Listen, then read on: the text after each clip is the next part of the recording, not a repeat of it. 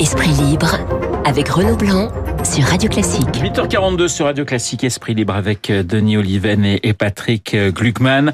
On va parler de pas mal de sujets. On va parler de du séparatisme souhaité par Emmanuel Macron des municipales à Paris. Euh, mais j'aimerais débuter avec la réforme des retraites. Deux petites questions. La CGT a annoncé sur notre antenne qu'elle quittait la, la conférence de, de financement. Bon, en soi, on se demandait surtout quand est-ce qu'elle allait quitter cette conférence de financement.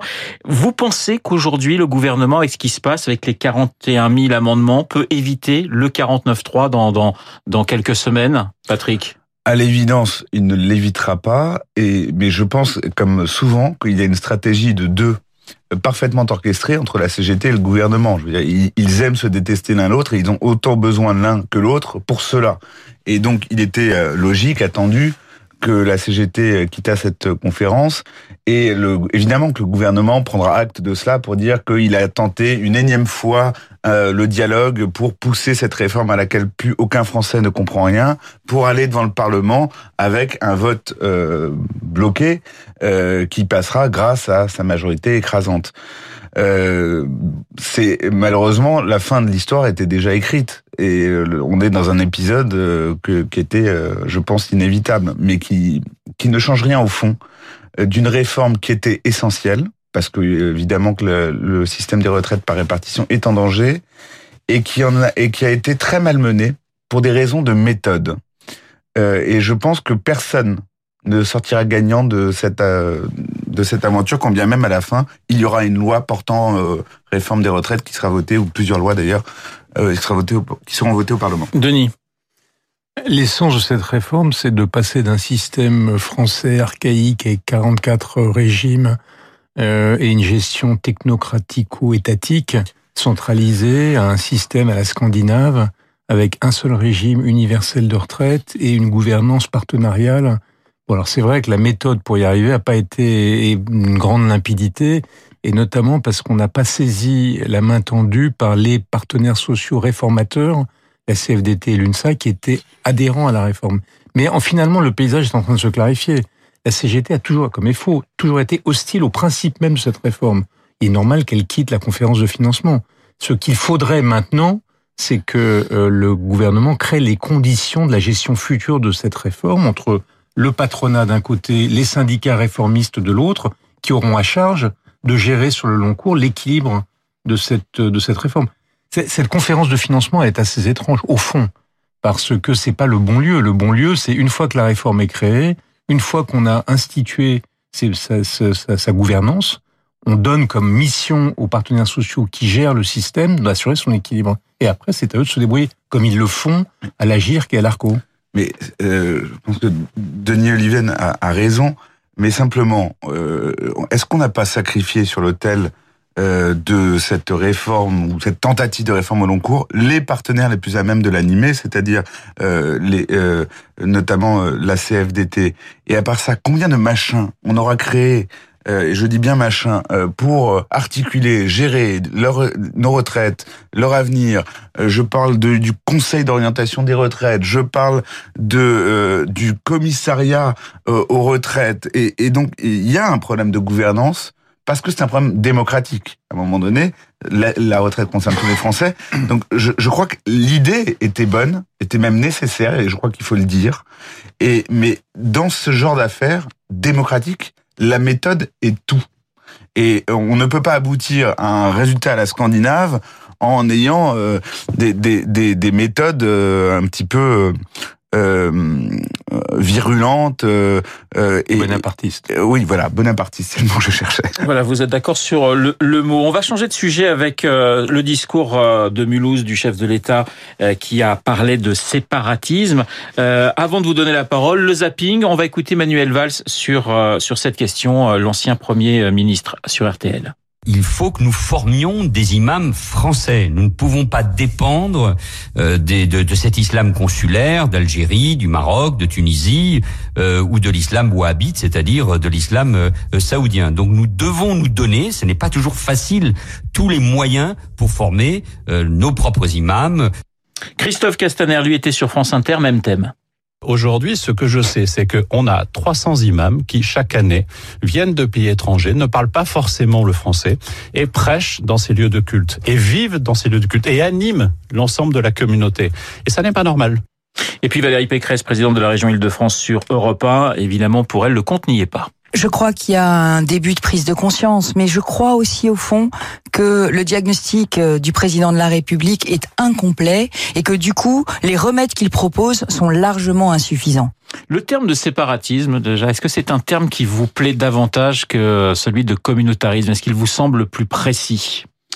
Euh, Patrick Lugman, parce que vous, vous avez évidemment c'est un sujet qui euh, qui bah, vous tient à cœur et, et, vous avez euh, vous avez été au cœur, j'allais dire, de, de ces questions-là avec certains procès retentissants. Oui, euh, moi je n'aime pas le, le, le, terme de séparatisme et en plus je pense qu'il désigne mal, euh, il, il, recouvre mal des, des, des, réalités très protéiformes qui sont d'une part la mise à mal de la laïcité, mais je dirais pas simplement par une religion, elle n'est plus comprise ni par nos concitoyens, ni par la plupart des responsables politiques qui la proclament ou qui la brocardent. Et donc il y a d'un côté la laïcité, de l'autre côté, il y a des problèmes qui sont euh, euh, tout à fait différents, qui sont des problèmes de sécurité, de qu'on a eu notamment avec euh, l'islamo-délinquance, le terrorisme, le djihadisme. Et là, ce sont des dynamiques sécuritaires. Enfin, il y a, il y a évidemment la, la, la question centrale de quel, quel islam nous avons en France par qui est-il animé Par qui est-il financé? Vous savez, moi, je, je, je, comprends bien le problème des imams qui viennent de l'étranger, et tout le monde est, je pense, d'accord là-dessus.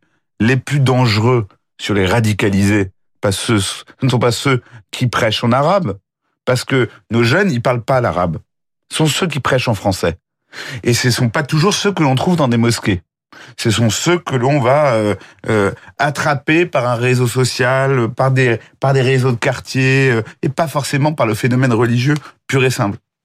Un sujet n'exclut pas l'autre, ne, ne, finit pas l'autre. Donc, mais la, thématique du séparatisme, elle est pas bonne. Après qu'on dise, il y a un sujet de vivre ensemble, même si ça fait oui oui, mais c'est un immense sujet. Comment des Français se mélangent, se rencontrent, bâtissent ensemble dans tous les quartiers, euh, pardon, ça fait un peu ancien, mais euh, je crois qu'on n'a pas tellement inventé mieux.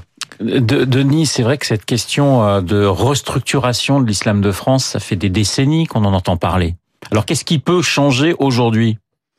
Je pense que ce qui vient de se passer est important tout de même parce que, bien sûr, il y a des mesures qu'on doit prendre, les imams, pas les imams. Mais il y a quelque chose qui, à mon avis, est bien plus important. C'est une réforme intellectuelle et morale, comme disait Renan en 1870. C'est-à-dire qu'on prenne frontalement le sujet de la question euh, de, de l'intégration de l'islam dans la communauté nationale. Et quand un certain nombre d'intellectuels de gauche, il y a une quinzaine d'années, quand ils écrivaient Les territoires perdus de la République, posaient cette question, on les renvoyait au racisme, à la stigmatisation. On n'avait pas encore inventé le mot d'islamophobie, mais c'est ça qu'on voulait dire. On voit qu'on a progressé tout de même, que les esprits ont progressé, que euh, des journalistes du monde ont écrit sur ce sujet pour montrer eux aussi la, la, tentation d'islam, alors que le monde était campé sur une position très adverse à ça. Donc, le sujet est, La gauche reste quand même très divisée sur cette question, sur cette question de laïcité, ce qui est quand même d'ailleurs un, un, de ces drames. Non, mais justement, c'est pour ça quand je parle de réforme intellectuelle et morale, c'est que se crée un consensus au fond.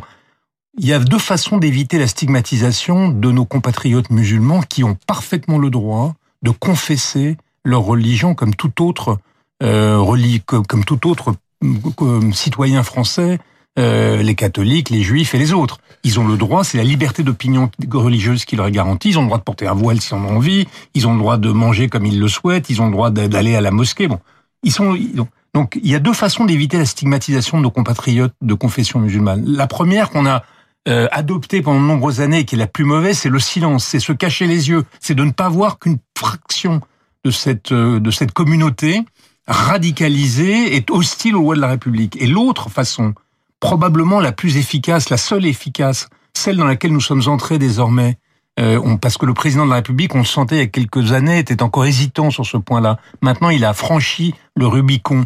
L'autre façon d'éviter la stigmatisation, c'est de séparer le bon grain de l'ivraie. C'est-à-dire, c'est de dire, il y a une écrasante majorité de nos compatriotes musulmans qui confessent calmement quiètement leur religion et de manière tout à fait compatible avec les lois de la République. Moi, dans les entreprises dans lesquelles je suis, j'en rencontre des dizaines. A des centaines. Et puis, il y a une petite fraction radicalisée qui considère que sa loi s'impose à la loi de la République et ça n'est pas acceptable. Donc, faire ce travail intellectuel commun pour dire les lois de la République s'imposent. Au, au moment de l'émancipation des Juifs en France, au moment de la Révolution française, Clermont-Tonnerre, qui était l'auteur de la loi d'émancipation, avait eu cette formule tout aux Juifs en tant que euh, citoyen, individu, mais rien en tant que nation. C'est ce principe fondamental de la vie en France qu'on doit également appliquer à nos compatriotes musulmans. Tout aux musulmans en tant qu'individus, ils ont le droit de confesser leur religion, mais rien en tant que nation. Et ça veut dire qu'on est intraitable sur l'application des lois républicaines. Quand un, un conducteur de la RATP refuse de serrer la main d'une femme euh, parce que sa religion. Mais il ne se passe rien aujourd'hui. Eh bien là, il faut, il faut qu'il se passe quelque chose. Et quand il y a une radicalisation dans une salle de sport, on, on, on la ferme pour des questions d'hygiène, pas pour parce qu'il Mais se la passe. contrepartie de ça, c'est que on rappelle la liberté de culte, la liberté, les, les, les, la liberté d'opinion fondamentale pour nous. Elle a deux deux aspects. Un, j'ai le droit d'être musulman et librement et de, de, de, de, de confesser ma religion librement. Et de l'autre, j'ai le droit aussi de critiquer non pas les musulmans. J'ai pas le droit d'inciter à la discrimination, à la haine ou à la violence, mais j'ai le droit de critiquer la religion, d'être hostile à toutes les religions. Il faut que l'ensemble des forces politiques raisonnables rappellent ces deux principes et les, et les gardent. Patrick. Euh, euh, Denis Oliven nous dit quelque chose de très important. D'abord, on, on va parler en termes de principe. Il y a la liberté d'exercice du culte. Mais cette liberté, elle, elle a d'autres corollaires. Évidemment, le droit euh, euh, inverse de critiquer toute croyance. Et à un moment donné, quand on voit un délire collectif au moment de l'affaire Mila, avec des, des, ministres qui se prennent les pieds dans le tapis, je crois que ce, ce rappel est bon. Et enfin, euh, le, le, le, le, troisième pilier qui, pour le moment, est, est totalement désarticulé, nous n'avons quasiment qu'un moyen, c'est le, moyen de contrôle de l'exercice euh, des cultes ou du libre exercice des cultes en France, qui n'est ni effectué ni garanti. C'est là où, où le, bas blesse. Et il euh, y a un, un, problème, je vais employer un mot affreux, on a un problème de branding. Vous êtes un, un, un musulman moyen euh, ou d'origine musulmane, ou vous vous intéressez à l'islam, vous ne savez pas où aller. Et si vous poussez une porte, vous ne savez pas où vous tombez. Il y a, y a, y a, il n'y a pas comme par exemple euh, pour le, judaïsme, le consistoire, il n'y a pas un clergé euh, aussi clair que, que l'ont les églises de France. Quand vous allez chez Monseigneur Lefebvre, vous savez vraiment où vous êtes allé et vous avez voulu aller chez la portion la plus marginale, radicale de l'église de France. Eh bien, il y a ce problème-là. Euh, il faut penser à nos millions de concitoyens. Qui doit représenter 0,00001% des, des, des, catholiques en France. Bien sûr, mais je pense à nos millions de concitoyens ouais. d'origine musulmane qui ont le droit avoir une religion qui leur ressemble et qui, pour le moment, ne l'aurait pas forcément donnée en France, indépendamment de leur propre volonté. Alors, il nous reste une minute pour parler des municipales à Paris. Euh, J'ai une question très simple. Est-ce qu'on a première interview, effectivement, de euh, d'Agnès Buzyn ce matin dans le Parisien en tant que candidate à la mairie de Paris. Alors, on ne sait toujours pas dans quel arrondissement elle sera véritablement candidate. Il nous reste 40 secondes. Est-ce qu'elle peut renverser la table, si je puis dire, c'est-à-dire euh, déjouer les pronostics? Griveaux était à 17%. Il semblait très, très loin euh, d'arbitrer le match entre Rachida Dati et Anne Hidalgo. Est-ce que vous pensez que Agnès Buzyn a une chance, c'est une carte à jouer à Paris? Denis et puis Patrick ensuite. Bah, bien plus grande chance que, que, que Griveaux, ça me paraît évident, mais je pourrais ajouter une observation sur la beauté de la République française qui est liée au précédent sujet. On a, pour la plus grande ville de France, on a trois femmes candidates, trois femmes.